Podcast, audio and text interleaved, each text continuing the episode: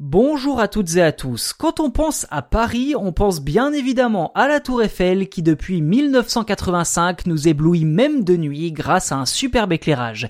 Et si certains trouvent qu'une telle illumination de nuit ne sert pas vraiment à grand chose et consomme même inutilement de l'électricité, alors la start-up bretonne EODev a peut-être trouvé le compromis parfait car mi-mai, elle a notamment allumé la Dame de Fer grâce à de l'hydrogène vert. Et pour ceux qui feraient un procès à la Tour Eiffel sur son empreinte carbone, il faut savoir que la mairie de Paris renouvelle régulièrement ses 70 projecteurs et leurs ampoules pour éviter une surconsommation.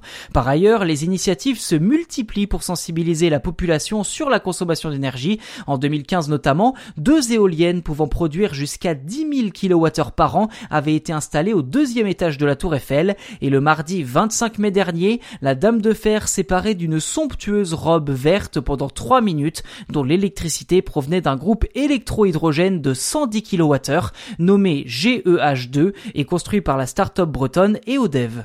D'après le constructeur, cet équipement produit de l'énergie sans aucune émission de CO2 et de particules fines, sans odeur non plus et pratiquement sans bruit. La production d'hydrogène vert s'appuie en effet sur un processus simple, l'électrolyse. Il s'agit de faire passer un courant électrique dans un bassin d'eau pour séparer les molécules d'hydrogène et d'oxygène, et dans le cas d'un hydrogène vert, cette électricité provient d'une source renouvelable comme l'éolien ou le solaire par exemple. En somme, le groupe électrohydrogène GEH2 ne rejette en effet que de la vapeur d'eau. Et en plus d'illuminer la tour Eiffel sans aucune pollution, EODev a été invité à présenter ses technologies dont un catamaran à hydrogène lors d'un village d'exposition installé sur le champ de Mars du 20 au 30 mai dernier.